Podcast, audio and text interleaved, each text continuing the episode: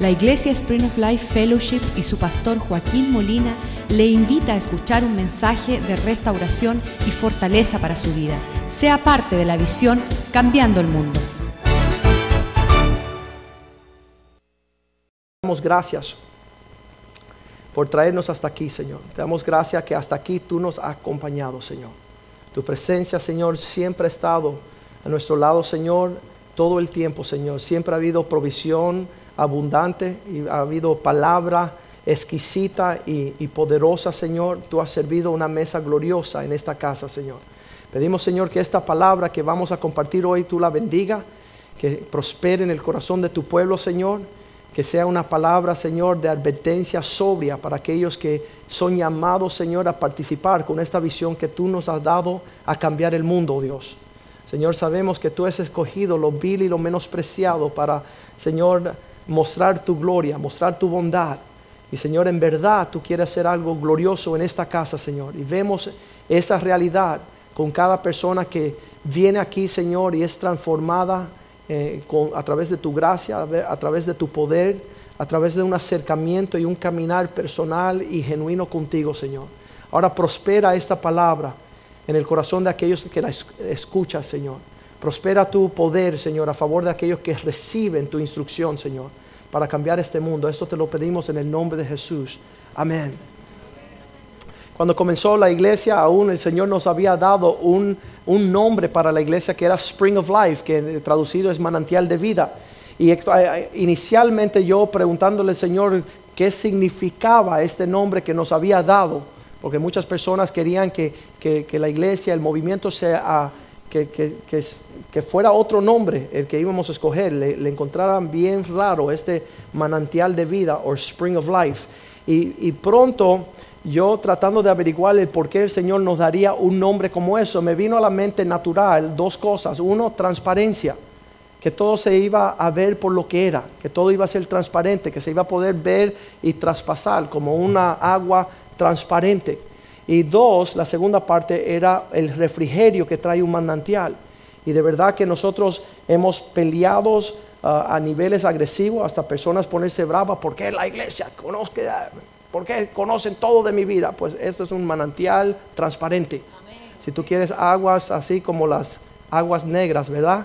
¿Sabes lo que son las aguas negras? Donde está el estiércol. Ahí puedes ir. Esto es un manantial de vida manantial transparente para que todos veamos lo bueno y lo feo y nos sigamos amando, cuidando y ayudando a seguir hacia adelante. Pero más es esta onda del refrigerio y la segunda parte de este nombre era que iba a ser un refrigerio para tanto nuevos que conocían Cristo por primera vez, como aquellos como nuestro hermano Alfredo y Sixto Porras y todos estos gran hombres de Dios, Jaquín, que conocen la obra del Señor en el mundo entero y han decidido decir, estas son aguas de las cuales el mundo necesita beber y realmente ha sido una bendición.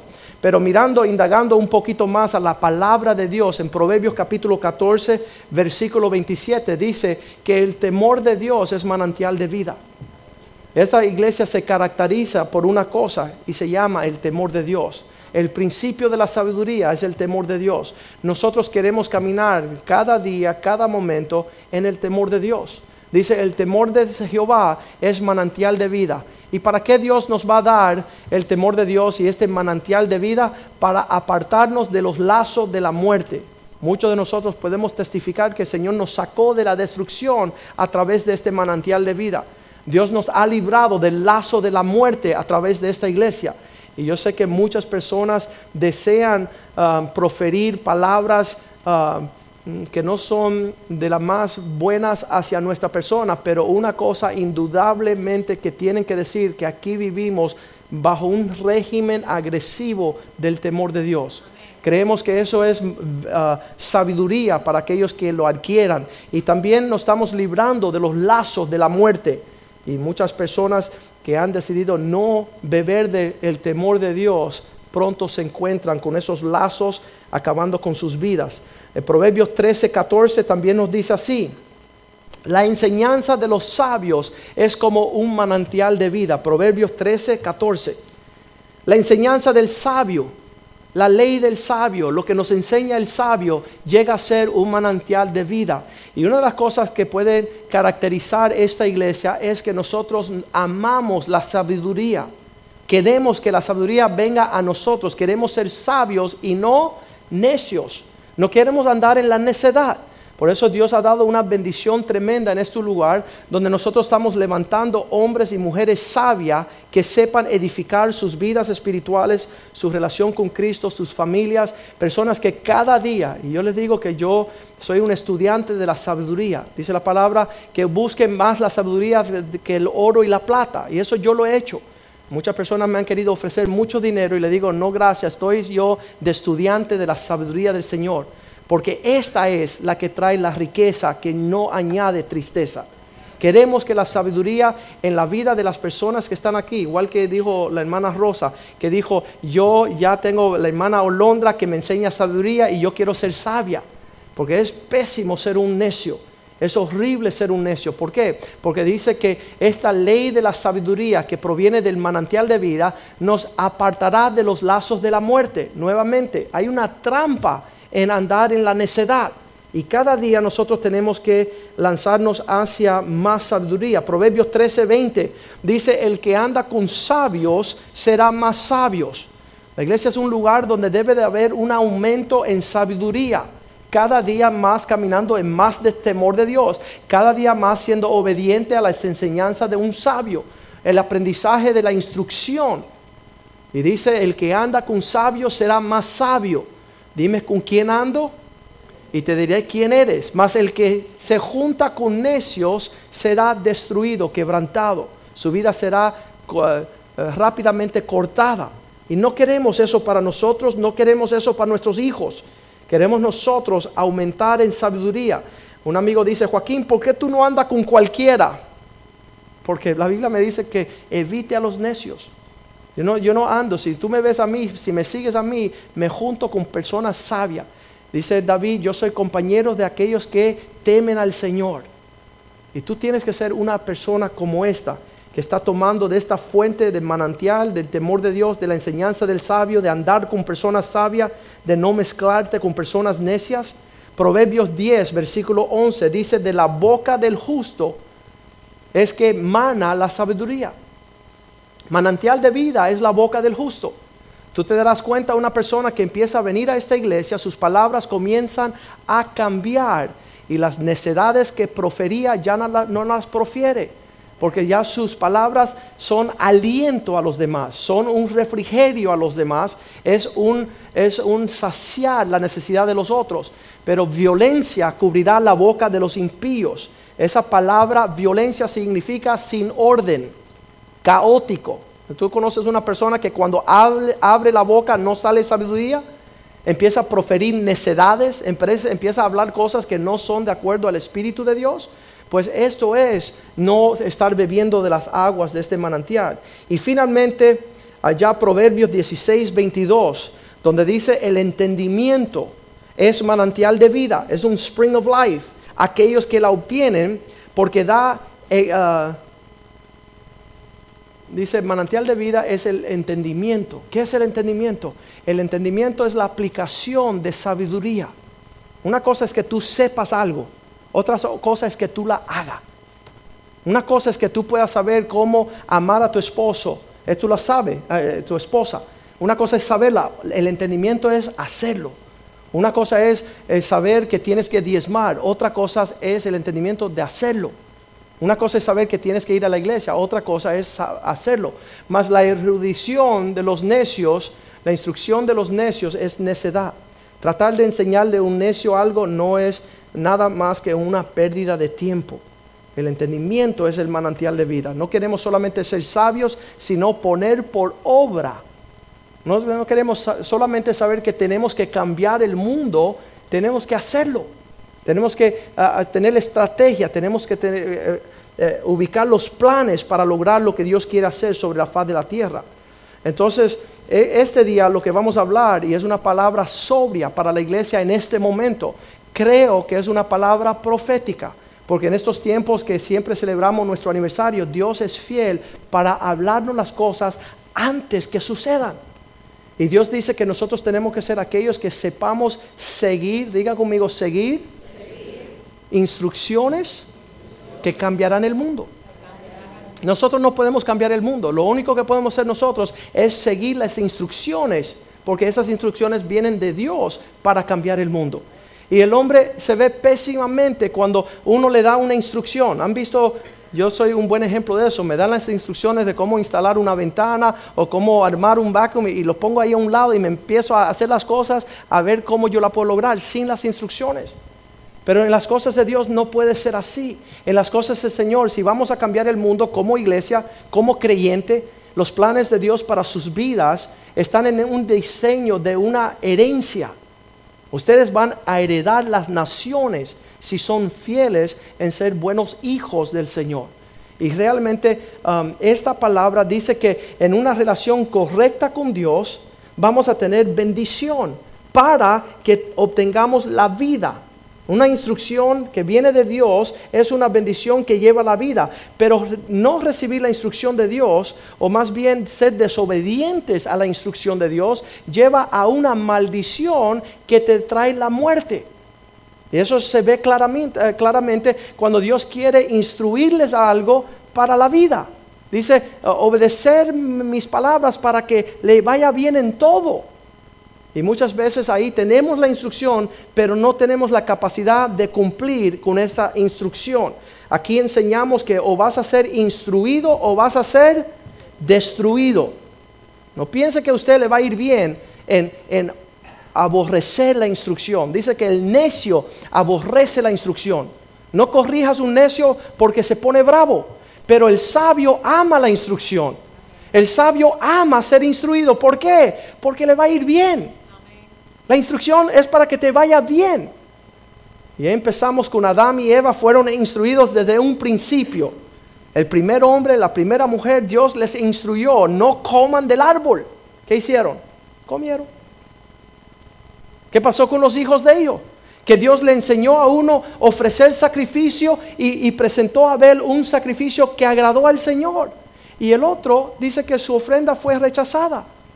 Y que al hacer su ofrenda rechazada vino sobre él una gran tristeza. Yo no he visto cosa igual. Yo he visto un hijo que obedece a su padre y le va bien y tiene sonrisa. Veo otro hijo que desobedece a su padre, está triste, camina en la angustia de su vergüenza. ¿Qué clase de hijo va a ser usted? Depende de cómo usted sabe seguir ir en pos de la instrucción. Yo cada día quiero saber cómo más y más levantarme como Dios quiere que yo me levante, hacer las cosas que Dios quiere que yo haga de la forma que Él quiere que se hagan. Levíticos capítulo 10 están los hijos de Aarón.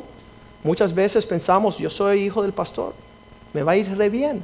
No, Tú puedes ser hijo de pastor y no saber ir en pos de la instrucción dada y usted va hacia la destrucción. Y aquí en Levíticos capítulo 10, versículo 1 dice que Nadab y Abiú, hijos de Aarón, tomaron cada uno su incensario. Ahí estamos bien, hasta ahí, ¿verdad? Tomaron su incensario y pusieron en ellos fuego. Hasta ahí están bien. Sobre el cual pusieron incienso y ofrecieron delante del Señor, diga conmigo, fuego extraño. Tú dices, oye, ese fuego raro, ¿eh? ¿Qué es fuego extraño? Vamos, vamos a profundizar la palabra del Señor. Fuego extraño. Hmm. ¿Qué dice próximamente? Que Él nunca les mandó. Oh, ¿viste qué lejos está eso? Qué profundo. Está ahí mismo. El cristiano que está haciendo lo que nadie le manda. Sí, pero yo fui y yo hice y yo estoy hace 13 ah, años estoy aquí en la iglesia. ¿Y qué? ¿Tú nunca haces lo que te manda? No es motivo de risa, es tristeza. Eso es fuego extraño. Dios quiere cumplir con una visión que cambiará las naciones.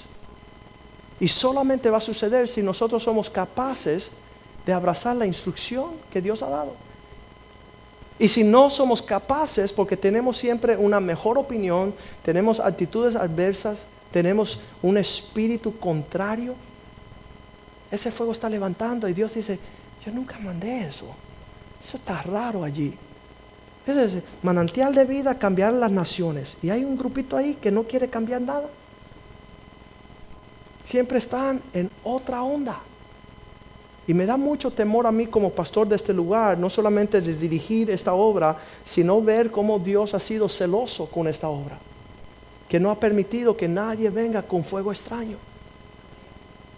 No, pastor, es que yo llevo ya 10 años contigo y es tiempo que yo haga lo que quiera. ¿Sabes lo que veo? Lo mismo que veo aquí con estos muchachos. En el versículo 2 dice que ofreciendo este fuego extraño que el Señor no le había mandado, salió fuego de parte del Señor, versículo 2, y los devoró y murieron delante del Señor. Yo he visto el celo del Señor con esta obra. Yo he visto que el Señor no ha permitido que nadie venga a turbar la obra del Señor en este lugar. Es algo bien, bien temeroso. En 1 Samuel 15, 22, el primer rey de Israel se levanta a decir, Señor, tengo mejores ideas. Yo sé que me mandaste a matar todos los reyes y todas las pertenencias y destruir todo lo que es. Pero yo decidí guardar unos ganados para una ofrenda para ti y el rey también, porque ya en esta forma yo tengo que tener una alianza con alguien bien poderoso para tener fuerzas y todo esto. Y el profeta le dice a él, ¿se complace el Señor tanto con tus sacrificios? como que tú obedezca. Dios, tú vas a lograr algo mayor en desobediencia que en obediencia. Tú, yo te he mandado cómo tú has de amar a tu esposa y tú tienes una mejor idea, te vas a ir mejor con las ideas que trae de cómo andar con tus padres cuando yo digo que yo quiero esto y tú estás gobernándote en otro asunto. Será mejor, y dice ahí, ciertamente, diga conmigo, ciertamente el obedecer es mejor que todos los sacrificios. Y el prestar atención a las instrucciones del Señor mejor que toda la grosura de los carneros. Veo que muchos hombres y mujeres tienen la capacidad de poner una lista de todo lo que han podido sacrificar, todo lo que han podido hacer, todo lo que han sido fiel, menos lo que han sido instruidos. Eso cada hijo del Señor es como una flecha que es lanzada a los propósitos de Dios. Dice que los hijos serán poderosas saetas en manos de los guerreros. ¿Qué vamos a hacer el día que te lancemos a ti? ¡Boom! Para Cuba. ¿Qué vas a hacer allá? Un desastre. No vas a establecer de lo que Dios quiere establecer en Cuba. Vas a cambiar la onda, vas a acomodar la palabra. Vas a andar como, como el individuo que, que, que trastorna lo que Dios quiere como propósito. Este rey, Dios lo mandó a conquistar una ciudad y él decidió, fue y, se hizo amigos con el rey y andaba con él. Sabes que una persona como Moisés, lo vemos allá en Hebreos capítulo 3, versículo 2, dice que Moisés, igual que, igual que Cristo es fiel, Moisés, Hebreos 3, versículo 2,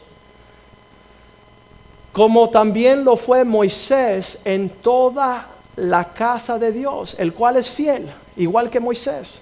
Moisés fue un siervo que solamente hizo lo que se le instruyó. Él recibió la instrucción y él iba a poner por obra.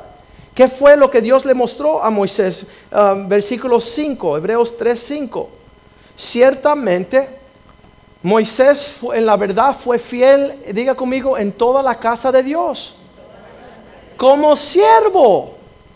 Él no se mandaba a sí mismo, él estaba sirviendo, él estaba siguiendo la instrucción de, el patrón y el diseño que Dios le había mostrado. Y ciertamente fue fiel sirviendo como un siervo para testimonio, para testimonio de todo lo que iba a suceder el plan de Dios es que en todas las naciones Él va a establecer el orden de Él. ¿Quién eres tú para ir a usurpar el orden de Dios? ¿Quiénes somos nosotros para desviar y desordenar lo que Dios quiere preservar para una próxima generación? No es que yo tengo mejor idea. Mi abuelita me enseñó y te desvía totalmente de un plan que Dios tiene como propósito cumplir en un futuro. El plan de Dios es porque trae algo después. Y tú estás allá atrás inventando. Y estás lanzando fuego extraño. ¿Por qué, pastor? ¿Quién te mandó? No, se me ocurrió un día que estaba... Me se me ocurrió. No. Es mejor que obedezcas. Y Dios es celoso con esta obra. Allá en Éxodos capítulo 25 vemos a Moisés, está eh, poniendo el planeamiento de todo el desarrollo de este tabernáculo. Éxodos 25, versículo 8. Que ellos me puedan hacer un santuario para mí y yo habitaré en medio de ellos. Versículo 9. Digan conmigo, conforme o con la forma de todo lo que yo te mostré. Un diseño del tabernáculo y el diseño de todos sus utensilios, así los harás. Vas a hacer las cosas precisas como van. Versículo 40 dice, es importante que veas, mira que tú lo hagas conforme al modelo que te ha sido mostrado. Spring of Life tiene un modelo peculiar. Es un modelo diferente. Tiene como fin cambiar las naciones. Sí, pero yo quiero ser Calvary Chapel. Yo quiero ser Hillsong. Qué bueno. Qué bueno que tú quieres hacer. ¿Qué es lo que Dios quiere que tú hagas? Porque Dios tiene un propósito para largas generaciones que son importantísimas en cambiar las naciones. Y somos celosos de ver la gloria del Señor mostrarse en este lugar. ¿Por qué? Hebreos 8:5. Estas cosas servirán como una sombra. Hebreos 8:5, las cuales sirven como figura y sombra de las cosas celestiales, modelos de, los, de las cosas en las, en las alturas. Como se le advirtió a Moisés cuando iba a erigir el tabernáculo, diciéndole, esta es la advertencia del Señor, mira, haz todas las cosas conforme al modelo que se te ha mostrado. Eres, hazte una pregunta, hazle una pregunta personal. ¿Eres una persona que se deja instruir? ¿Usted es capaz que alguien le instruye para que haga lo mismo de lo que se te está instruyendo para que lo vayas a hacer en otro lugar. Es importantísimo que el día que terminemos nuestra obra decimos, Señor, ¿viste lo que me mandaste a hacer? Eso hice. No me ocupé en otra cosa, no atendí otra cosa. Preciso lo que me mandaste hice. Así fue Noé con la arca también. Dice que tal y como fue instruido, hizo la arca para la salvación de su familia. ¿Qué sucede? Que allá en 2 Samuel capítulo 6 vemos el ejemplo que el Señor nos da para esta, esta transición que tenemos de 13 años. La transición en la que estamos es tiempo de ir a otro nivel de ministerio, de ministrar. Y está David ahí en 2 Samuel capítulo 6 versículo 1. Dice, David volvió a reunir a todos los escogidos de Israel, 30 mil hombres. Versículo 2. Y se levantó David y partió a Baal de Judá con todo el pueblo que tenía consigo para hacer pasar de allí el arca de Dios, sobre la cual era invocada el nombre del Señor de los ejércitos que mora entre los querubines. Moisés, harás un arca, será de oro, allí habrán dos querubines a sus lados, habrá el ciento de propiciación, y allí yo me mostraré al pueblo y hablaré con él. Hazlo de tal forma de la que yo te mande. Él la hizo. En el reinado de Saúl um, pasaron todo su reinado y nunca fueron a indagar, a, recibir su instrucción de parte del Señor. Versículo 3. Pusieron el arca de Dios sobre un, diga conmigo, carro nuevo. Error número uno. ¿Quién rayo les dijo que buscaran un carrito nuevo? Una forma nueva. Si ya Dios le habían instruido a ellos cómo habían de mover la arca. La arca se tenía que mover no sobre un carrito nuevo, sino sobre dos palos, dos postes que iban, había una jalgoya a los cuatro lados de esta cajita donde iba la arca del pacto, y ellos tenían que pasar por ahí estos postes, y el sumo sacerdote aquí cargaba uno y el sumo sacerdote aquí atrás cargaba el otro poste y entre los cuatro levantaban la arca y la iban llevando. Pues dijeron, vamos a usar un carrito, pastor. Usted está muy anticuado, pastor. Hay cosas modernas que podemos hacer en la casa de Dios. Y esto no es mi casa, ni es la tuya, es la del Señor. Vamos a tener el temor de preocuparnos, conservar lo que Dios nos manda hacer.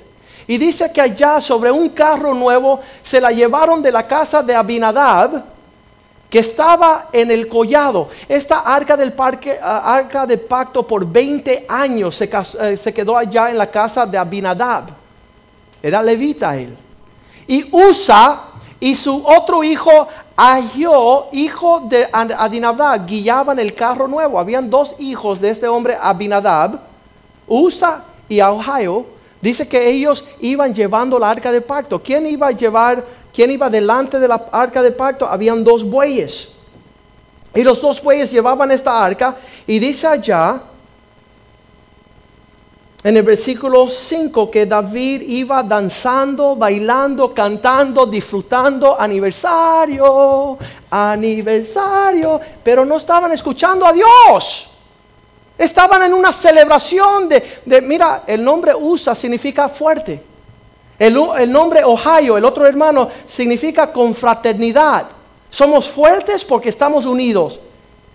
Y allá en el lugar donde tropieza la arca se llama lugar preparado para el despegue. En un lugar donde estamos fuertes en el Señor, donde tenemos una confraternidad excelente, donde estamos prestos a, a preparados para salir a los propósitos de Dios, sucede una tragedia. Versículo 6. Cuando estaban viniendo, llegaron a la era de Nacón, esto Nacón significa preparado para despegar. Usa extendió su mano a la arca de Dios y la sostuvo. ¿Y por qué? Porque los bueyes tropezaban. Yo digo, Señor, ¿qué significa esto? Bueno, Joaquín, tú eres el buey. Primera de Timoteo 5:18, ¿qué nos dice? ¿Qué dice Primera de Timoteo 5:18? No le ponga bozal al buey. No pondrá bozal al buey que trilla. Digno es el obrero de su salario. Los siervos de Dios se conocen como los bueyes que van sirviendo la obra del Señor. Y dice que cuando tropezaban los bueyes, causaron que la arca empezara a temblar. Y vino este hombre Usa y quiso detener la arca para que no se cayera. Dijo, mira, qué falta de estabilidad hay. Vamos a meter la mano. Vamos a, a ver qué vamos a hacer con esta situación. Que dice la palabra de Dios, que pronto que él puso su mano sobre la arca, versículo 7, la ira del Señor se levantó contra Usa. Y Dios ahí mismo, vamos a leerlo. Estamos todavía en 2 Samuel 6, versículo 7 el furor del Señor se encendió contra Usa y lo hirió allí Dios por aquella temeridad y cayó allí muerto junto a la arca del Dios. Y yo digo, Señor, ¿tú vas a empezar a matar personas? No. La vida espiritual urge. Tu vida espiritual es la que está en juego. Vas a morir espiritualmente. En este sentido, dice que enseguida en el versículo 8, David se puso triste y se ofendió contra el Señor. Se ofendió Dios que había herido a Usa. Y le puso por nombre a ese lugar Pérez Usa hasta hoy. Lugar donde Dios se desprende para matar a aquellos que es fuerte. Un lugar donde Dios se va a... ¿Sabes que este hijo Usa nació en la casa de Abinadab? por 20 años fue viendo la arca. Decía, mira qué linda es, pero no se puede tocar. Mira qué linda es, pero ya que habían pasado tanto tiempo y ahora él es el que dirigía, él tenía la responsabilidad de guiar la arca, él dijo, ah, yo tengo, ya llevo mucho tiempo, le pongo mi mano. Ya yo tengo ya suficiente tiempo, soy maduro, está tambaleando, voy a poner mi mano. No ha habido situación en esta casa donde eso ha sucedido que no han caído muertos los que la querían tocar. Desviar la visión, venir a, a, cuidar lo que era de Dios. Era como cuando David estaba lleno de la armadura, ¿se acuerdan? Que David iba a pelear a Goliat y le decía, mira David, ponte esto. Y le ponía un casco, ponte esto. Y le ponían esto, ponte esto. Y ya David no podía ni caminar. Decía, quíteme todo esto, que Dios me va a librar. Dios me va a dar la victoria. No puedo caminar con toda esta imposición y peso. Y Dios sigue advirtiendo ahí a David. Le dice, David, eso no es lugar donde que usted, aún siendo un hombre conforme al corazón de Dios, un hombre escogido, un hombre amado, un hombre que amaba a Dios, un hombre que tenía planes y propósitos y motivos puros. Yo no creo que David estaba haciendo algo tan malo. Lo único que estaba haciendo es que no estaba siguiendo la instrucción. Lo único que hizo Adán y Eva es no seguir la instrucción. Lo único que hizo Abihu y, y el otro hijo de Aarón era no seguir la instrucción, de estar ofreciendo lo que Dios no le había mandado. ¿Qué haces haciendo lo que Dios no te manda? Eso es, eso, es una cuestión bien seria, pero en Primera de Crónicas, capítulo 15, vemos que David empieza a, indagar un poquito. David dice, hey, vamos a, a, nosotros prepararnos bien para lo que vamos a hacer. Primera de Crónicas 15, versículo 2. Acuérdense que nadie puede cargar. El arca de Dios no debe ser llevada sino por aquellos escogidos porque ellos Dios ha elegido para que lleven la arca y que puedan servir perpetuamente. Qué tremendo, ¿eh? No lo había dicho el primer tiempo David. Versículo 3 que dice, y David reunió a todo Israel en Jerusalén para traer la arca. Ya han pasado dos capítulos, ¿verdad? En el 13 es el primero que da la historia, en el 15 está diciéndole, vamos a hacerlo como Dios manda. Mira lo que dice aquí, versículo 12. Primera Crónicas 15, 12. Y les dijo, vosotros que sois los principales padres de las familias de los levitas, santificaos vosotros y vuestros hermanos, y pasad el arca de Jehová Dios al lugar que, Dios, que le he preparado. Versículo 13. ¿Se acuerdan que por no haberlo hecho así vosotros la primera vez, Dios nos quebrantó, por cuanto no le buscamos según su ordenanza. ¿Vieron que, que, no escuchamos a Dios, no buscamos el rostro del Señor y empezamos a nosotros a hacer lo que pensábamos, cómo vino un juicio sobre nosotros? Vamos a hacerla bien esta vez, versículo 15. Eh, y los hijos de los levitas que llevaron la arca sobre sus hombros, en las barras como lo había mandado Moisés, que había escuchado la palabra de Dios. Sigamos la instrucción de Dios de cómo vamos a cambiar el mundo y no permitamos que venga un juicio de parte del Señor y nos separe de la obra del Señor. Fuimos escogidos para esta obra. Romanos 11, versículo 20 dice, ¿no se acuerdan que los, los israelitas han sido, de, um, dice, excluidos? Romanos 11, 20. Acuérdense que el pueblo de Israel por su incredulidad fueron desgajados, fueron arrancados del propósito. Pero tú por la fe estás en pie. No te eh, ensoberbezcas, sino teme. No digas, soy fuerte, llevo 20 años aquí. Date ligero, humíllate, bájate, bájate, para que no venga la mano de Dios y te dé un juicio. Somos siervos de Dios. Somos para recibir instrucción y decir amén. No para inventar. No nos llenamos de soberbia, sino tememos. Versículo 22. No, 21. El versículo 21 dice, porque si Dios no perdonó las ramas originales, naturales, si no perdonó a Israel, cuando ellos no escucharon la palabra de Dios, a ti tampoco te perdonará. Personas dicen, no, yo hago lo que me da la gana. No, mi hermano, te van a meter una cachetada. Vas a, vas a conocer a Dios bien cerquita. Por atrevimiento, por proferir contra Dios. Y lo he visto. Versículo 22. Mira pues la bondad. Dios es bueno, hermanos. Yo, creo en la bondad del Señor.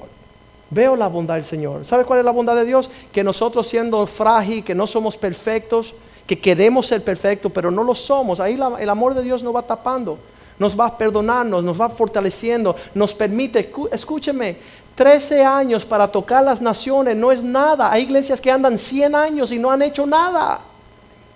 Dios está teniendo una bondad con nosotros agresivo. Pero eso no deja que nosotros conocemos la severidad del Señor agresivo. Porque en esta iglesia, aún siendo una iglesia bien joven, han sufrido muerte física. Penalidad de enfermedades horrendas han sucedido. Personas que están profiriendo con soberbia la obra del Señor. Y Dios nos ha permitido ver su bondad, pero también su severidad, que ciertamente para con los que cayeron, pero la bondad para contigo, si permaneces en esa bondad, si permaneces siendo una persona que se puede instruir, una persona que hace lo que le mandan. No, yo voy a escoger. Hay hermanitos que llegan y dicen eso, yo voy a escoger lo que voy a hacer. Hermanito, tú no vas a escoger nada.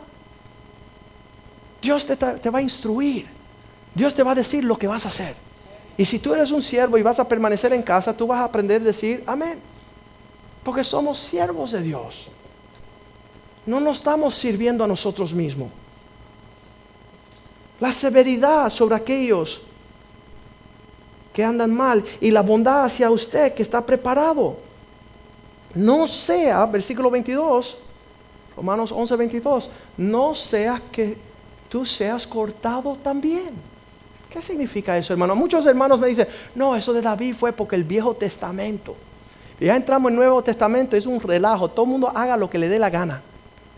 No, hermano, dice aquí en el Nuevo Testamento, serás cortado.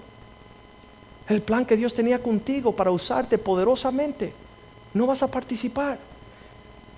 En Hechos capítulo 5 también tenemos el ejemplo ahí, Nuevo Testamento, de Ananías y Zafira Oye, mira aquí, vamos a hacer lo que cayeron muertos instantáneamente. Cayeron muertos. Y yo les digo a las personas siempre, no me preocupa tanto de la muerte física como la muerte espiritual. De ser vagabundos perpetuos en un desierto largo. Por una cosa, por una razón. No supieron ir en pos de la instrucción para cambiar el mundo la herencia que tenían en Cristo. Vamos a ponernos de pies en esta mañana y decir, Señor, palabra del Señor ha salido al pueblo de Dios. Sé que estamos celebrando nuestro aniversario, pero sé que la obra de Dios se apresura. Sé que los tiempos están clave. El tener este, um, es tener a Alejandro de nueve añitos pararse aquí diciendo yo voy a cambiar el mundo, eso me, me da a mí como que una patada por el trasero. Porque él viene atrás. ¿Qué, le estoy dando yo de un ejemplo? Todo el mundo está siguiendo para acá y tú te pierdes para acá. Y todo ese linaje que estaba supuesto a seguirte a ti en los propósitos que Dios tenía planeado, se pierde. Porque tú no supiste recibir instrucción. Porque tú no supiste honrar al Señor. Dice la palabra del Señor que ya tenían instrucción David y los levitas.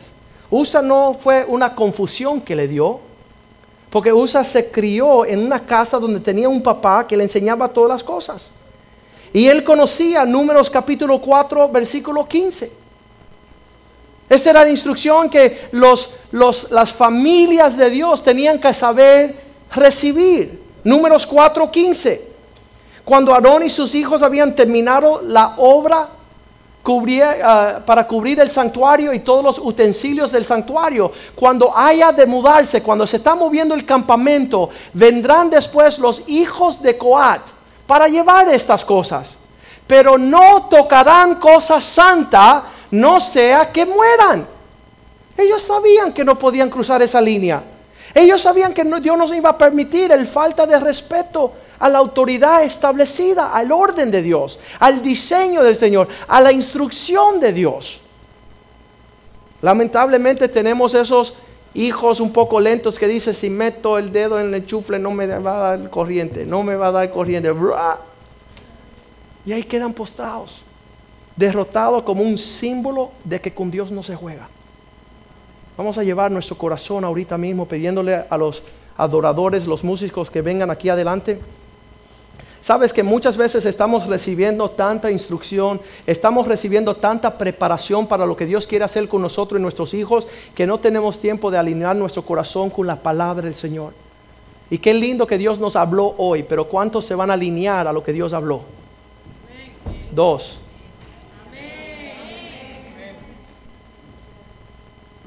Tener un buen matrimonio es en base de seguir la instrucción del Señor. Prosperar financieramente es alinearse con la instrucción del Señor. Tener paz es aquel nivel que tenemos para alinearnos con ser instruidos por Dios. David decía, Señor, instruye mi corazón. Señor, guía mis pasos. Habla mi corazón, Señor.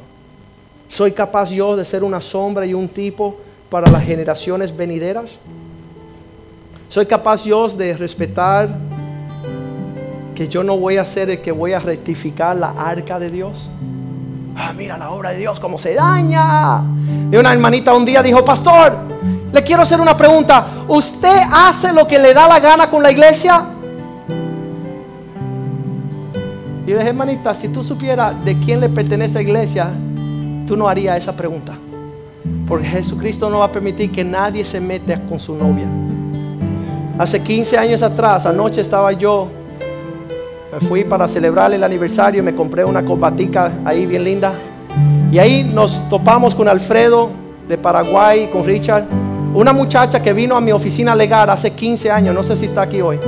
La invitamos, ¿no? Ella se llama Melanie Castillo. Y Melanie trabaja aquí en una tienda. Y cuando la, siempre que voy la saludo, hey Melanie, ¿cómo estás? ¿Te acuerdas de mí? dice, sí, nunca me olvido. Ella entró bien jovencita a mi oficina porque su esposo la estaba dejando por otra mujer. Y yo la conocí a ella, pues estaban viniendo a hacerse un divorcio. Y le hablé del Señor. Y le hablé a su esposo del Señor. Pero este hombre andaba así como que bien seguro de sí, con unos musculitos ahí. Y él decía, yo soy, yo soy galanazo. Y sabes qué, yo le dije, mira, tú eres un necio. Y papá Dios te va a dar papao. Porque Dios no va a quedarse quieto tú abusando de esta mujer. Es una esposa joven, tiene un hijo de 10 añitos. Mejor que tú te alinees porque Dios te va a borrar de la existencia. Y él dijo, no, nadie me va a cambiar la mente. Ya yo tengo un amante, tengo una novia y me mudé con ella y he dejado a mi esposa y mi hijo. Y yo le dije a Melanie hace 15 años atrás, le dije, Melanie, Dios no va a permitir que este hombre se meta contigo. Dios no lo va a permitir. Hermanos, me llamó Melanie a los tres meses, dijo, se murió fulano. 34 años. Y eh, Melanie, yo no, yo no quería que se fuera tan rápido. ¿Qué pasó? Una infección de los pulmones. Raro, nadie lo conocía. Muerto. Dios, con Dios no se juega. Yo le digo a mis hijos, jueguen Nintendo, jueguen pelota, jueguen baloncesto, no jueguen con Dios. Jueguen, mira, inclusive jueguen la loto, pero no jueguen con Dios. Porque Dios cuando hace así, traza una línea. Y lo hemos visto en esta casa, no solamente espiritual, digo físicamente, en muertes físicas, le hemos visto en muertes espirituales. Personas que, se confiaron en su tiempo, su conocimiento, su onda en este lugar, diciendo, yo llegué a Spring of Life en el 1999 y ya yo conozco la obra conozca la obra, tírate para el piso y pide misericordia. Pide misericordia de parte del Señor. Y yo la palabra que tengo para la iglesia en su aniversario es, vamos a no perder la instrucción del Señor. No vamos a perder el hilito que nos está llevando a cambiar las naciones. Y alíñense con lo que Dios quiere hacer en este lugar y sean el modelo y el tipo que Dios quiere ofrecerle a las naciones. Amén. Un pueblo sabio, un pueblo celoso de buenas obras, un pueblo que quiere ser la novia de Cristo de vestido limpio, sin mancha, sin arruga. Dice un amigo mío, ser la, la novia que se merece el novio. ¿Cuál, ¿Cuál novia se merece Cristo, verdad? ¿Fiel? ¿Obediente? ¿Gloriosa? Amén. Vamos a inclinar nuestros rostros. Padre, te damos gracias por estos 13 años, Señor, que cumplimos nosotros, Señor. Esto ha sido obra tuya, Señor, desde el comienzo, desde el principio, desde antes la fundación del mundo, Señor. Una obra gloriosa, hechura de tus manos, Señor. Tú has puesto y tú has quitado, Señor. Tú has levantado, Señor, y tú has bajado, Señor. Todas las cosas altas tú las has llevado abajo, todas las cosas bajas tú has subido, Señor. Para que haya una unidad en todas las cosas, Señor. Pedimos, Señor, que en este día nosotros podamos alinearnos con los propósitos que tú tienes, Señor. Que no llevemos la arca, Señor, a lo ligero, que no seamos soberbios, que no llevemos la familiaridad, Señor, de haber estado aquí tanto tiempo, pues hacemos lo que queremos, Señor.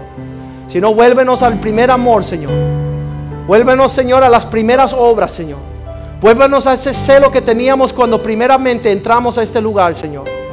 Que podamos ser fuertes, Señor que podamos celebrar, Señor, pero más que todo que podamos ser obedientes, que podamos seguir las instrucciones dadas, Señor, que podamos ser, seguir la forma dada, Señor, el modelo entregado, Señor, igual que lo hizo Noé con la arca, igual que hizo Moisés con el tabernáculo, igual que Cristo quiere hacer con su iglesia, Señor.